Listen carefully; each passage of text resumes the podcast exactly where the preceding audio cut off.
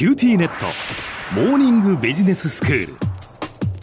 今日の講師は九州大学ビジネススクールで世界の経営環境の変化について研究なさっている村藤功先生です。よろしくお願いします。よろしくお願いします。先生今日はどういうお話ですか？今日はねあの電気自動車とか自動運転車の話しようと思うんですけども、はい。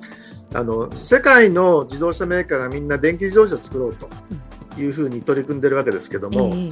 みんな電気自動車に、えーしたら CO2 ってあの減ると思います。え減るんじゃないんですか？あの走ってる時は電気を使うだけですから、はい。別に CO2 出しませんけどええ。あの走ってる時じゃなくて電気を発電する時に CO2 が出るんですよ。はい。そうすると今の日本みたいにね石炭とか石油とか LNG みたいな化石燃料をたくさん使って発電してるところはね電気自動車で電気を使う時に CO2 は出ないけどその電気を発電で作ってる時に山のように CO2 が出ちゃうわけです。よそうすると化石燃料を使わないで再生可能エネルギーで発電すると。はい。例えば洋上風力だとかえねえええ太陽光だとか。はい。そういうもんで、発電を CO2 を出さないような形にしないとね、電気自動車だけ作ったからといってうね、ん CO2 をあの2050年にカーボンニュートラルにできるかというとそうでもないんですよ。ああそういうことなんですねそれでね、今の世界のあの自動車市場とか電気自動車市場ってどのくらいか知ってます ?2019 年にね、はい世界で9100万台自動車の新車が売れてたのが、ええ去年コロナで14%下がってね、はい7766万台と。ええその中で電気自動車がね、去年2.8%ぐらい、214万台と。うーんところがに2030年には、えっと2334万台、ほう全体の24%シェアになると。だいたい10倍くらいになるという想定をしてんですよ。はいそんな中でね、いろんなことが起こってて、例えばその IT 企業が電気自動車だったらその参入してくると。えーウェイモだとかアップルだとかね、うんいう話が出てたんだけど、こんこの間本杯がね、オープンプラットフォームを導入するということで、メイドイン本杯、MIH っていうんですけど、はいハードとかソフトのね、いろんなあの電気自動車情報を開示してね、うん自動車メーカーが開発コストを低減できるようにすると。みんなものすごいお金がかかるもんでね、一人じゃやっていけないと。いうことで、うん。いろんなところと提携が進んでるわけですけども、はい。もうみんなでシェアしようという流れを本杯が始めた本杯っていうのは電機メーカーですから、はい。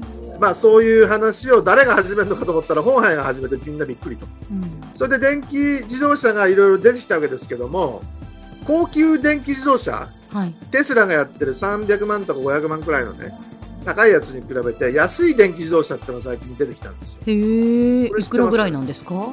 中国の五両汽車の両っていうのは三菱の美紙ですけど、はい。ここはね、あの50万円くらいからええ電気自動車買えると。そんなに安いんですか？五両汽車えーがリトアニア経由でヨーロッパで売ろうとしてるのはね、はい。9999ユーロ、えっ、と、130万くらいヨーロッパで買うとね。それからその、頂上汽車、万里の頂上の頂上汽車、7万元って言ってるんで、これ120万くらい。で、三菱自動車もね、軽なんだけど、ええ。200万未満で電気自動車出すぞと。言い始めた？で、そういう意味じゃね、その、高いやつだけじゃなくて、うん。いろんな機能を取っ払ったね、安いやつがどうも出てくると。うん。で、フォルクスワーゲンなんかもう2030年までにガソリン車よりも電気自動車安くすると。いうふうに言い始めてるんでね。うん。で、あんまり300万とか500万とか言われるとね、みんな買えるおお値段じゃないんだけど、はい。50万とか100万とか200万とか言われればね、えええじゃあ電気自動車いいじゃんそうですよね。いうふうに思ってもおかしくないですよね。確かに。ということで、ええ。電気自動車がこれから10年で10倍になるという流れになってきたと。じゃあ自動運転車どうなったか知ってます？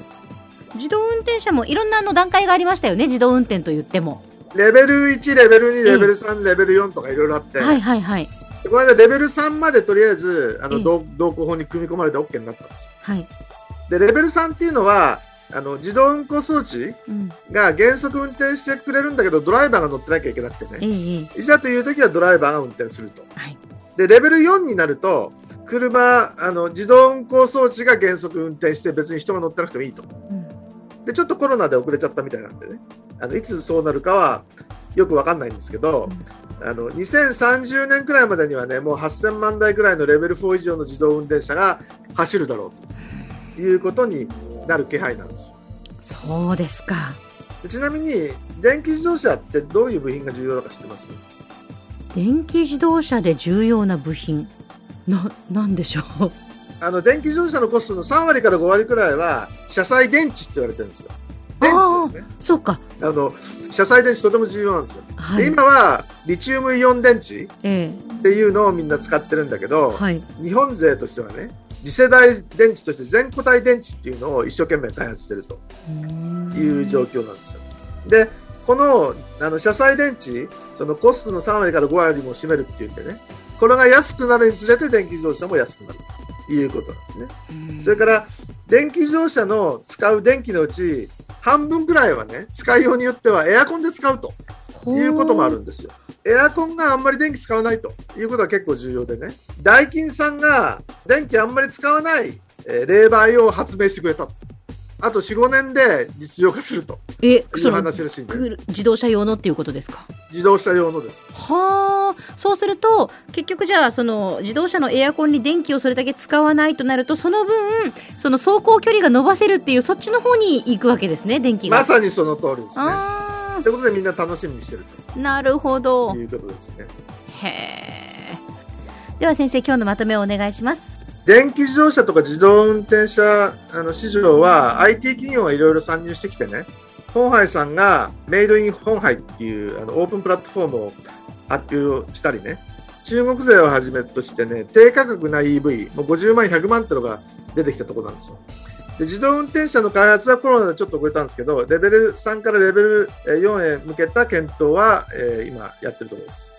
今日の講師は九州大学ビジネススクールで世界の経営環境の変化について研究なさっている村藤勲先生でした。どうもありがとうございました。どうもありがとうございました。